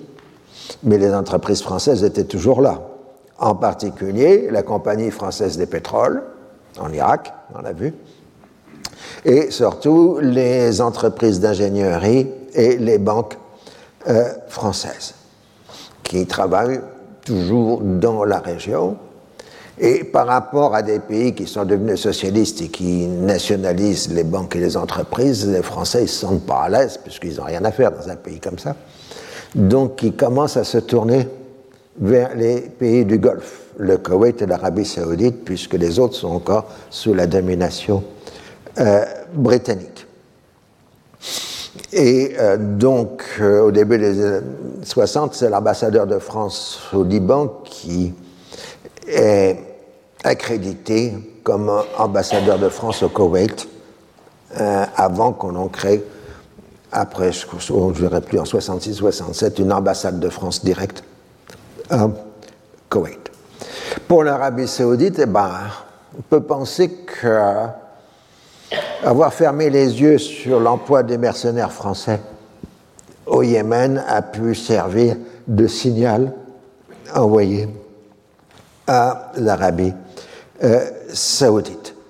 Et par ailleurs, la France a proclamé sa neutralité dans le conflit yéménite l'imam du Yémen ayant envoyé un message au général de Gaulle pour lui demander son soutien, de Gaulle lui a répondu en mars 64 Cependant, notre décision ne peut être déterminée par les seuls sentiments que nous éprouvons à l'égard de votre Majesté et du peuple yéménite, mais elle est liée à un ensemble de règles traditionnelles ainsi qu'aux données actuelles de la situation au Yémen à ce dernier égard, nous constatons qu'au cours de ces derniers mois, certaines démarches ont été entreprises pour rechercher une solution pacifique au conflit qui divise votre pays, sans d'ailleurs qu'aucun résultat appréciable semble avoir été jusqu'ici obtenu par cette voie. Nous souhaitons, comme Votre Majesté, que ce douloureux problème soit résolu dans le respect des droits du peuple yéménite à disposer de lui-même et sans qu'aucune intervention étrangère le mette dans l'impossibilité de faire entendre sa voix c'est dans cet esprit que le gouvernement français s'est toujours refusé jusqu'ici à reconnaître le régime installé à Sanaa. Donc, la France proclame officiellement sa neutralité dans la guerre du Yémen. Elle n'a pas reconnu la République yéménite, mais elle ne soutient pas les royalistes. Alors, Faisal euh, est déjà intéressé euh, par la fourniture d'armement français. Mais le problème, c'est que l'armement français est un armement de haute technologie. Et donc, euh, quand vous faites une commande d'armement de haute technologie, il faut le construire le, matos en question. Et donc, ça peut demander des mois, voire des années. Euh, on a voit ça encore aujourd'hui dans la guerre d'Ukraine. Euh, on ne peut pas fournir des obusiers comme ça. Il faut plusieurs mois pour faire des obusiers César. Si vous avez suivi les créer la guerre d'Ukraine, c'est déjà le cas dans les années 60. Donc, ce qui a fait prime sur le marché à l'époque, c'est Dassault les avions Marcel Dassault, et, évidemment, euh, les Saoudiens voudraient en avoir, mais les Français sont incapables de fournir des avions supplémentaires parce que toutes les lignes de production de Dassault euh, sont occupées. Alors l'Égypte, elle, voudrait des blindés et des missiles. Bon, ça les Français n'aiment pas parce que quand même avec Israël c'est gênant, d'autant plus que la France est le principal fournisseur d'Israël pas en blindé, mais en missile et en avion. Et euh, De Gaulle considère que les relations avec l'Égypte sont simplement convenables, parce qu'il y a toujours euh, des dossiers qui n'ont pas été réglés, qui sont les dossiers des biens français mis sous séquestre par Nasser après Suez, et dont le remboursement ou la levée du séquestre est exigé euh, par la France. Et puis la politique africaine de Nasser, euh, bah, ça gêne la France-Afrique. Hein, donc, euh, en Afrique noire, l'Égypte nassérienne est considérée plutôt comme un adversaire de la politique française. Alors, vous avez dans le corps diplomatique français deux tendances sur le Proche-Orient. Une partie souhaite lancer ce qu'on appellerait aujourd'hui une politique arabe, et l'autre partie est plutôt fidèle à l'alliance israélienne. C'est ce clivage euh, qui est fort dans les années 60 et qu'on retrouve aujourd'hui dans la diplomatie française, avec d'autres termes que ceux qui sont utilisés là. Mais on voit bien que les deux lignes ont toujours coexisté au sein du Quai d'Orsay. En tout cas, euh, la fin de la guerre d'Algérie a permis à la France gaulienne de lancer sa grande opération de coopération.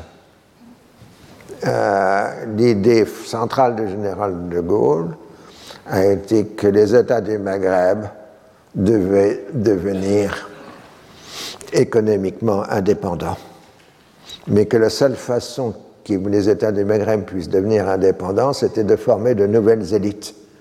Or, euh, les, Maghreb, les États du Maghreb manquaient de cadres.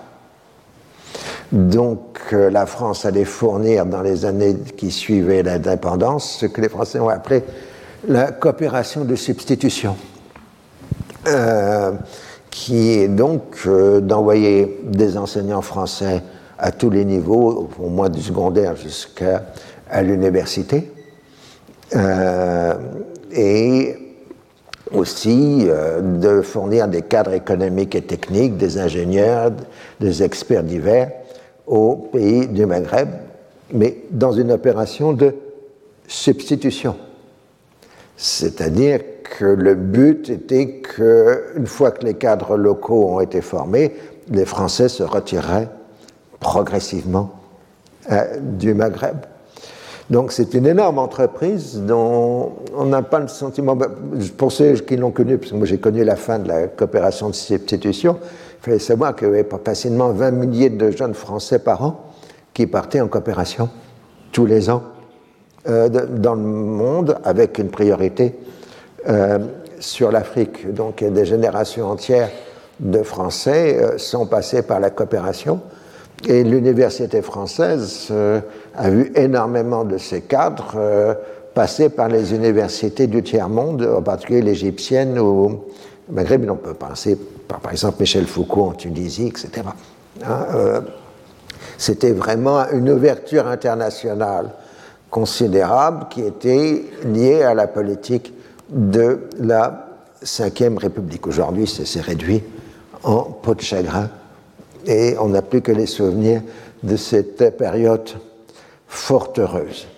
Donc euh, l'idée gaulienne, c'est que maintenant que la coopération de cette institution fonctionne à plein en Afrique, il faut l'étendre au Proche-Orient. Évidemment pas sur les mêmes dimensions euh, que on, le faisait en Afrique, euh, où on peut compter dans chaque pays des centaines de coopérants. Hein. À titre personnel, j'ai été coopérant en 1977-78 au Koweït. On était 20 coopérants français. Euh,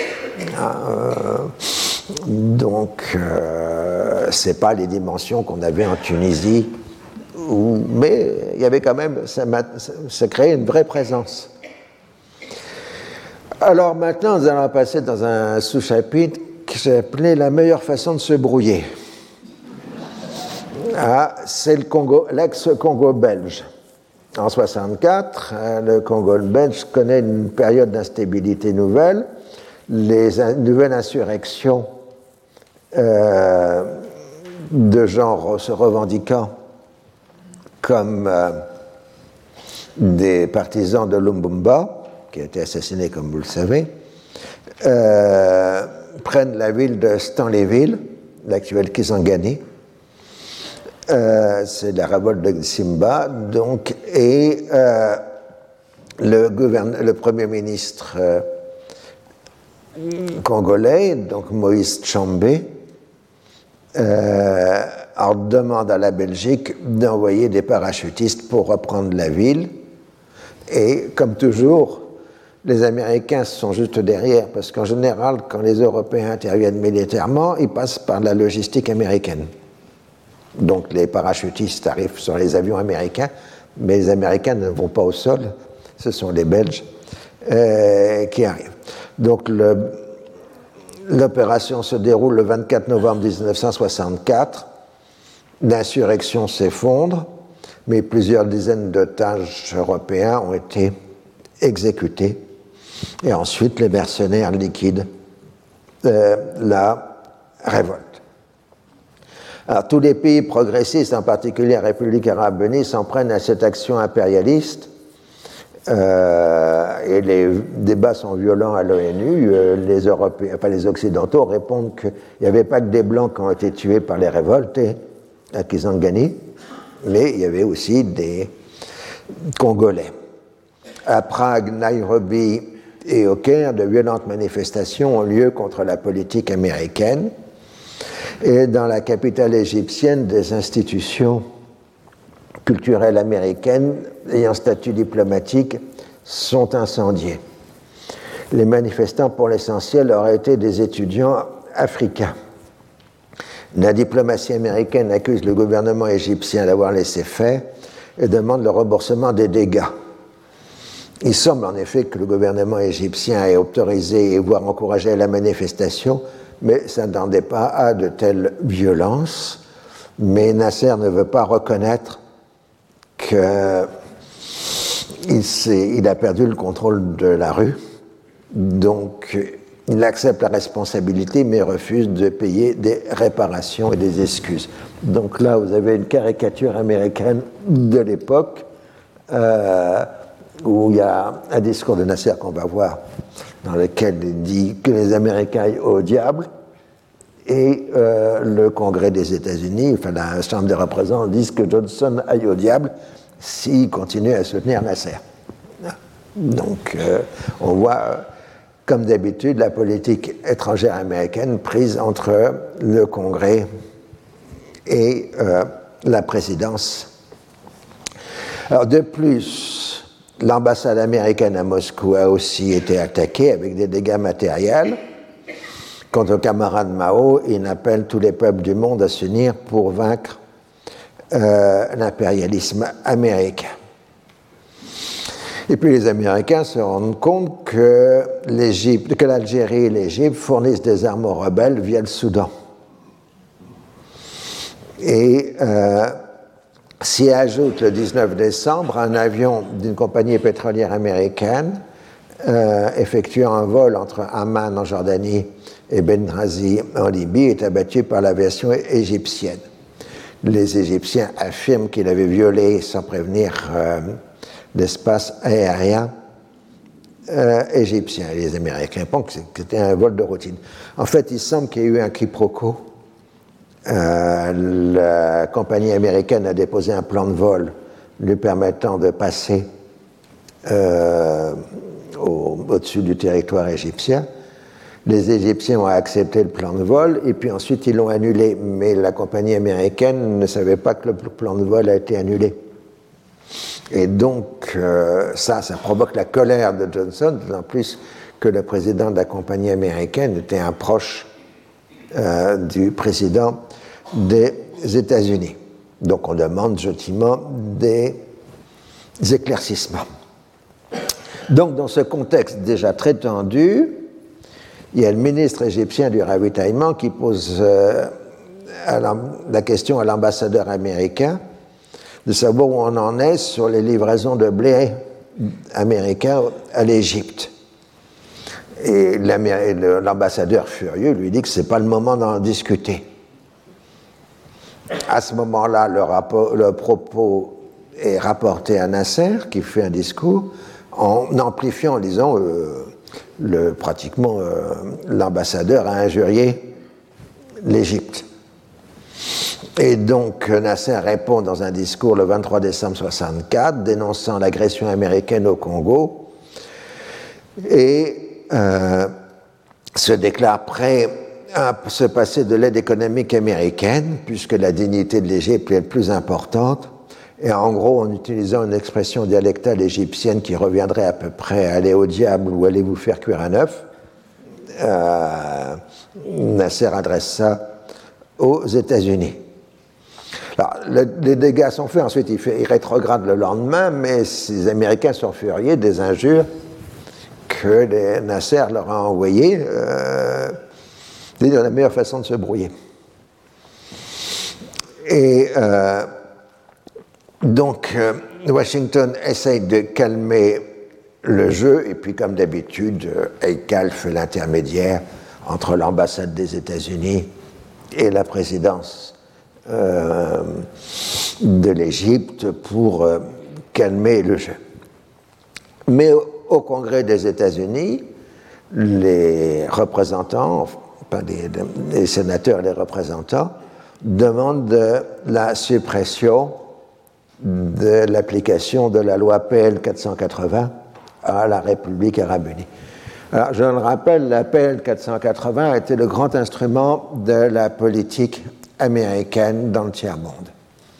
Il s'agissait de livrer en monnaie locale, enfin de être remboursé en livret en monnaie locale, donc non convertible, euh, les excédents de céréales, céréales américaines.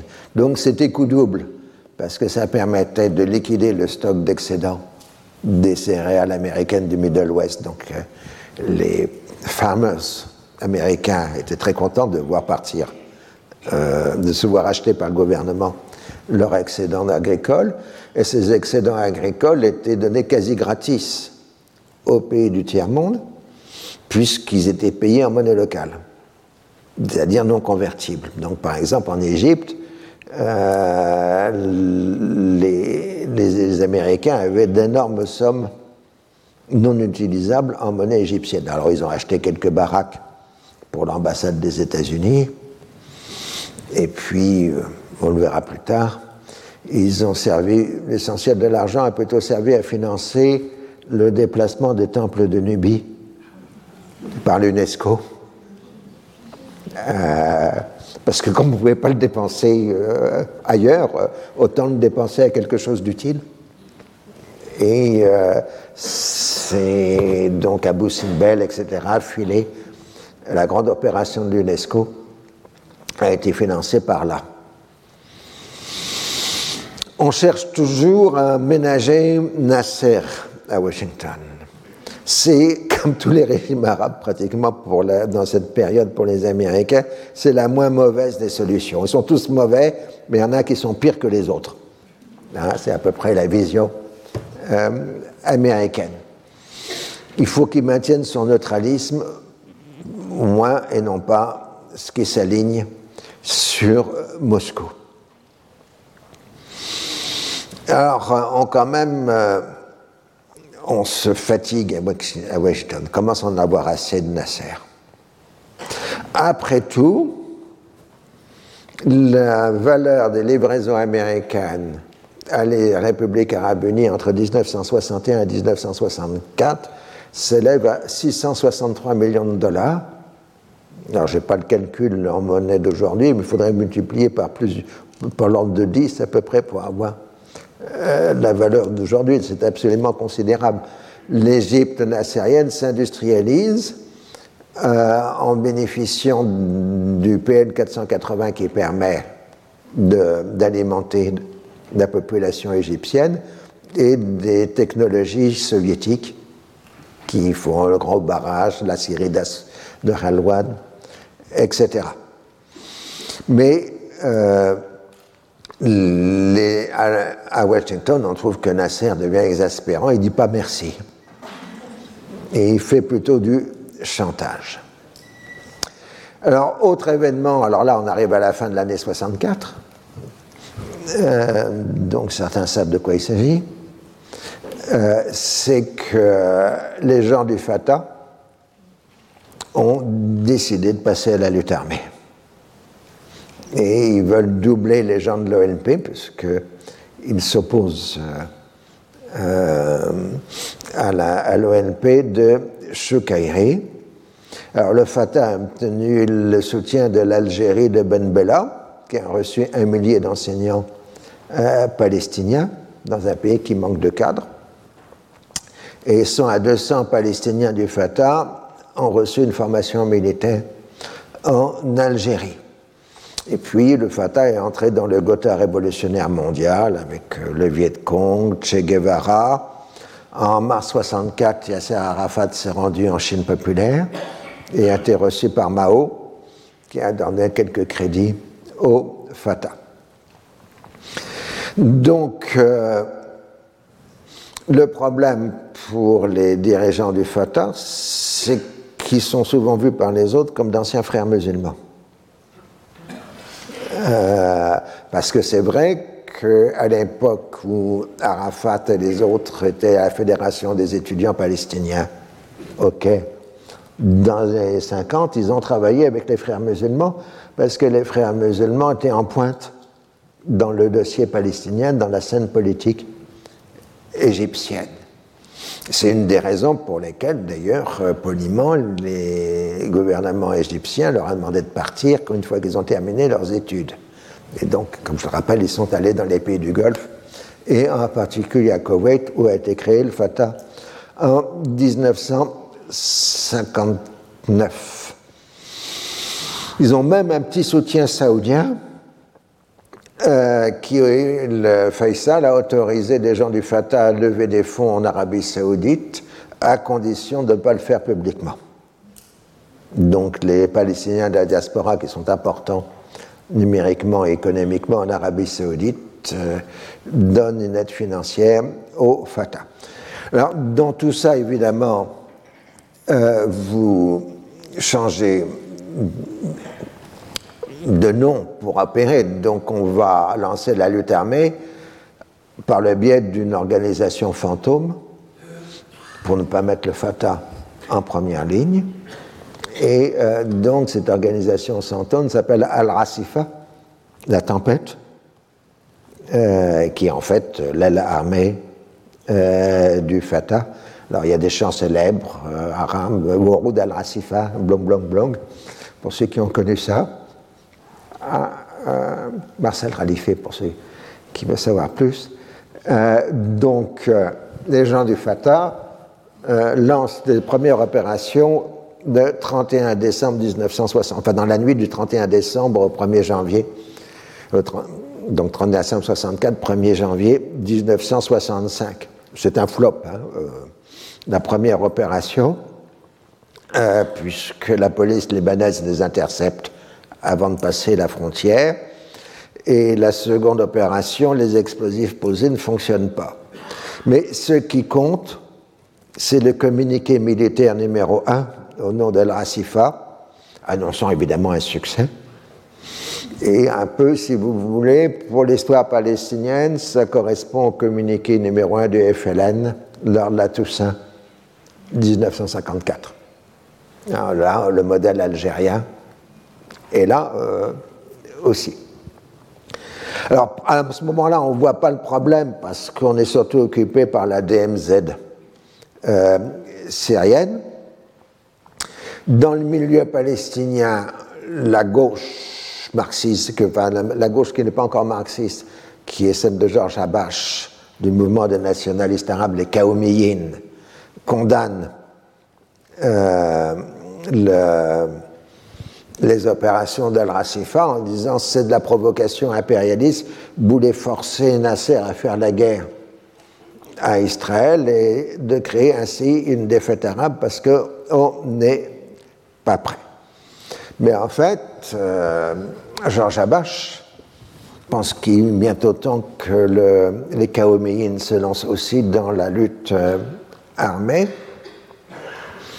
Il attend le moment, mais son second, et c'est quelqu'un sur qui il faudrait en revienne, parce que ça, ça a été le premier grand terroriste de la région, Wadi Haddad, lui euh, établit un appareil secret dans l'ensemble du Proche-Orient pour recruter des militants palestiniens pour une action armée.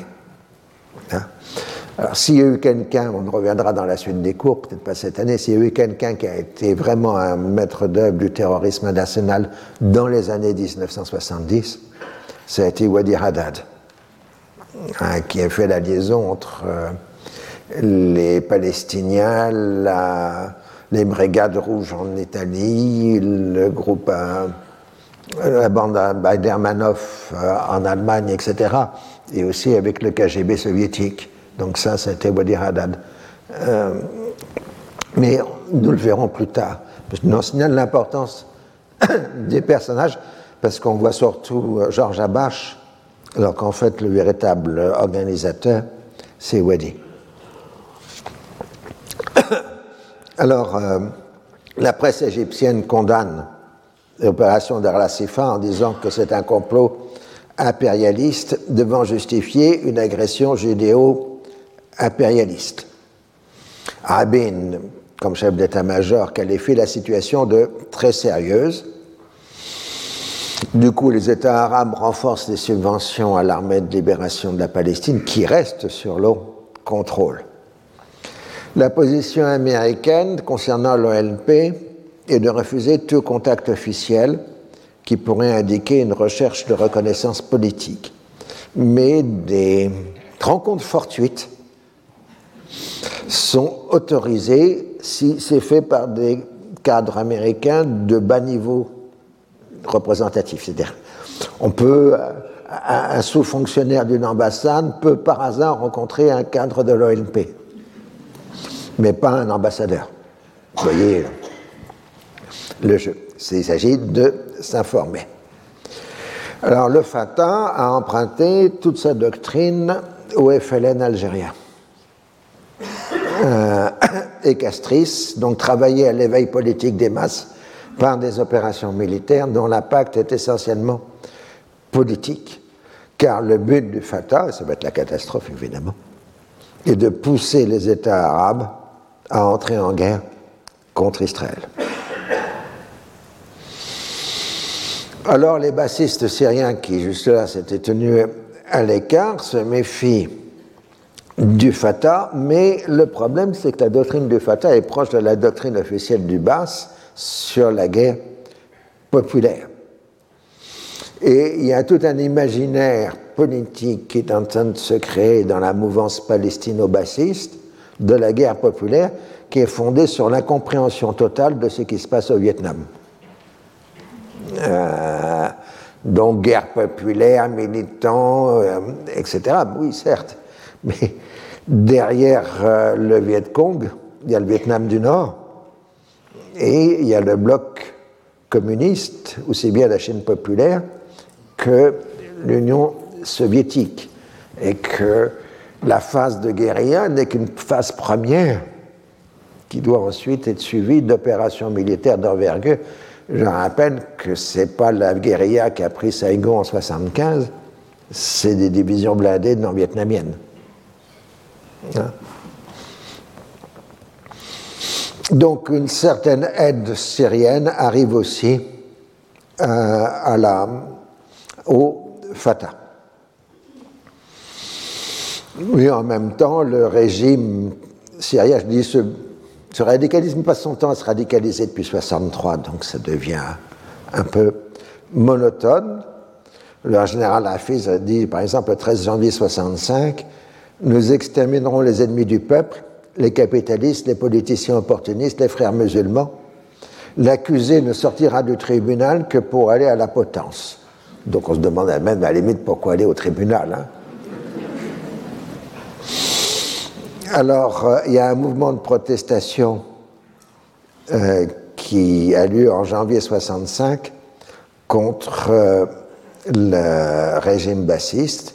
La contestation démarre de la mosquée des Améyades à Damas le 24 janvier. Le, bas est dénoncé comme ennemi de Dieu et de la religion, suivi à l'habitude syrienne de la grève des souks et des étudiants de l'université. Et la répression est immédiate et extrêmement brutale. Euh, l'armée syrienne entre dans la mosquée des Abeyyades, un des plus grands sanctuaires euh, de l'islam. Même les Français n'avaient pas osé faire ça hein, durant le mandat. Et euh, le régime prend le contrôle des institutions religieuses islamiques on accuse des frères musulmans de monter un complot contre le général Rafiz pour l'assassiner. Euh, les frères musulmans dénoncent euh, ça comme une manipulation politique, ils ne sont pas derrière l'affaire. Ensuite, on prend, comme on dit, les suspects habituels, c'est-à-dire l'ambassade américaine à Beyrouth et le président maréchal Arif en Irak. D'où l'exaspération de l'ambassadeur américain qui répond publiquement aux accusations du général Rafiz qu'il n'est pas prêt à se lancer un concours de crachat avec un sconce. Ah, euh, donc voilà, on se renvoie des injures publiques entre les Américains et le pouvoir. Alors ce qui est moins drôle, c'est que deux Syro-Américains sont exécutés après avoir passé des aveux pour espionnage au service de l'ambassade américaine, ce qui est tout à fait douteux.